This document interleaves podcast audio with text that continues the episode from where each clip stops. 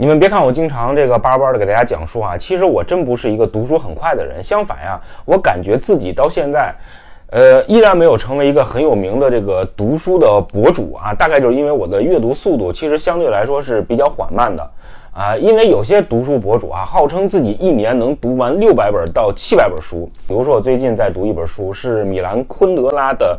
被背叛的遗嘱这本书，然后他呃，然后这本书里边其实涉及到很多我可能不太了解的一些作家和艺术家、音乐家的一些作品，这就倒逼我呀再去花费时间去查阅跟他们相关的一些资料，所以我的阅读速度啊其实是特别缓慢的。情况就是我发现，比如说米兰昆德拉哈提到这个一本书，这本书我之前可能是读过的。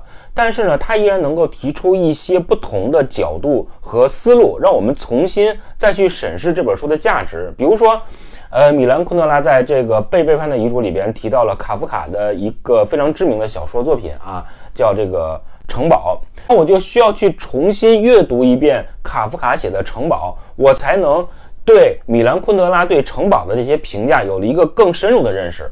那所以对我来说啊，阅读啊，它从来不是一种线性的行为，它其实是一个网状的，它应该是多元的。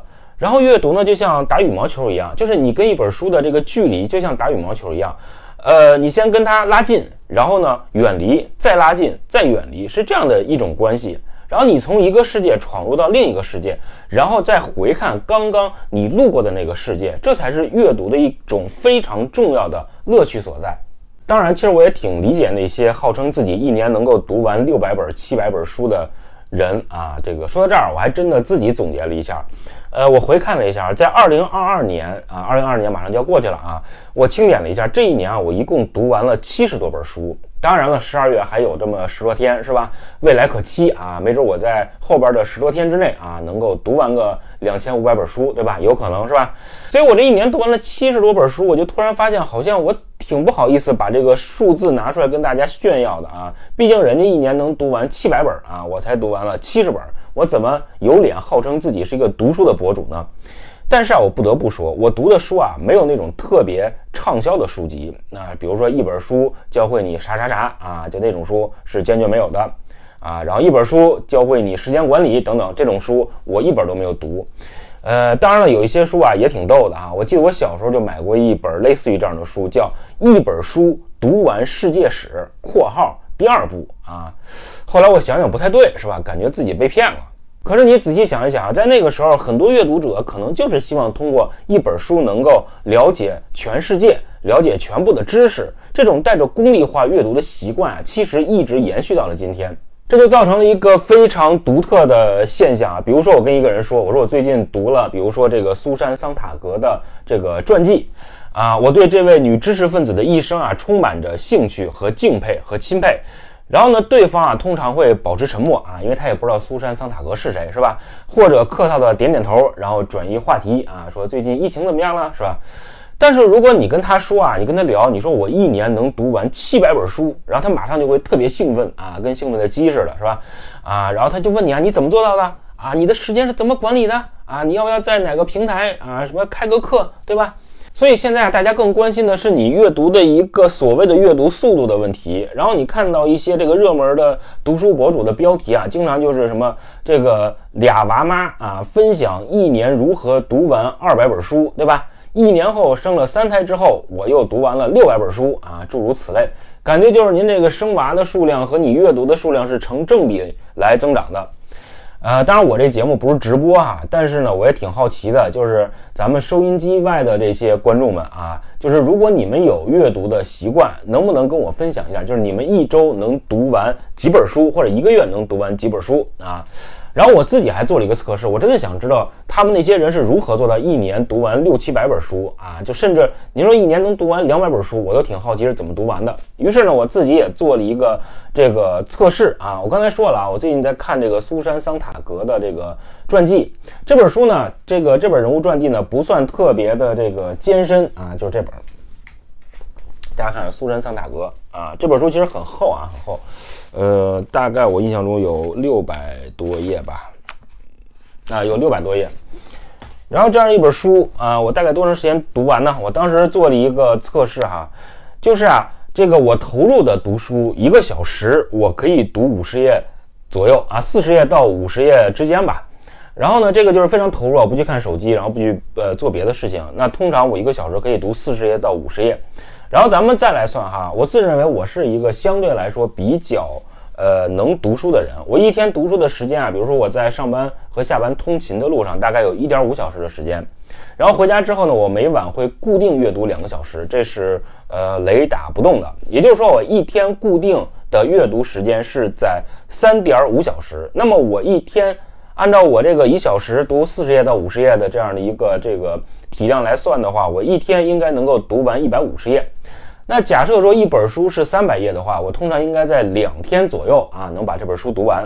可实际上我真的很少能在两天之内就读完一本书啊，因为你想，你通勤路上可能会有别的事情或者电话呀，或者这种微信各种打扰，对吧？所以啊，其实我也想提醒一下朋友们，那些号称一年读完几百本书的博主的目的，你们是否看清楚了，对吧？有些博主啊，确实人家没准真的是没日没夜不睡觉啊，也不工作，是吧？手机也扔了，都听响了，对吧？就是看书啊，所有的时间都用来看书。那一年看完几百本书呢，也是可以理解的，对吧？但是我估计很多读书博主啊都在吹牛啊，因为我确实看到一些博主啊，他们真的特别勤奋啊，恨不得一天更新三四条读书的这种这个感悟啊，然后呢讲三四七八本书，对吧？从早到晚，然后在直播的卖书。那么我想问，您这么忙啊，您这么急于分享，您是啥时候读的书呢？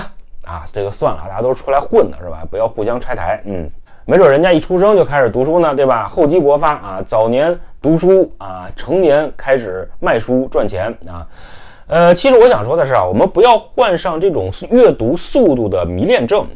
就像美国哥伦比亚大学的有一位教授啊，叫这个马克泰勒啊，马克泰勒就说啊，他说曾被认为节省时间的技术的力量，如今却将人类困于速度的陷阱当中。就是我们忘了你出发的那个目的地在哪儿，而一味的去追求速度。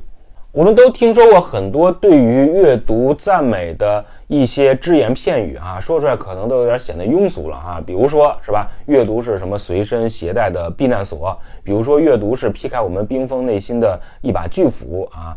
当然，我个人还是特别喜欢的，就是个呃有一位英国作家叫这个 C.S. 路易斯，他说他说，阅读伟大的文学作品使我成为千百个人，而依旧保持我自己。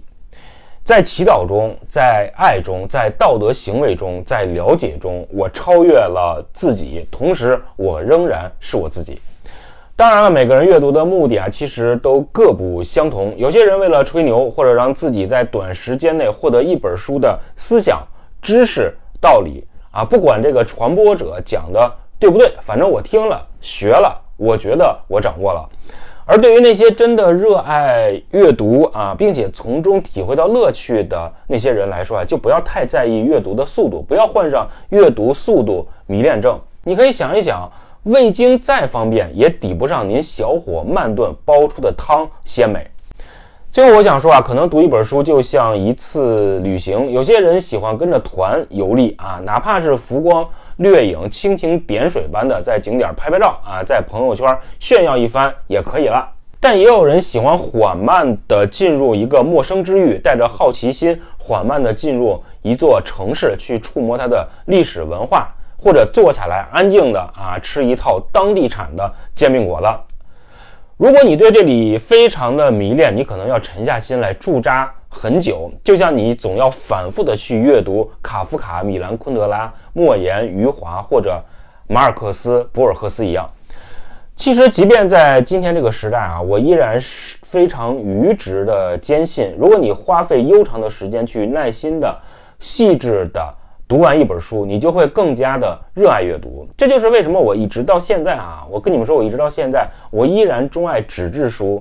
的一个原因就是可能是我思想比较陈旧哈，但是当我捧着一本厚厚的书，看着那些跳动的文字的时候啊，我就能感受到作者的目光就狡黠的躲在纸张的背后，他在看着你，这是那些闪亮的电子屏幕所无法取代的。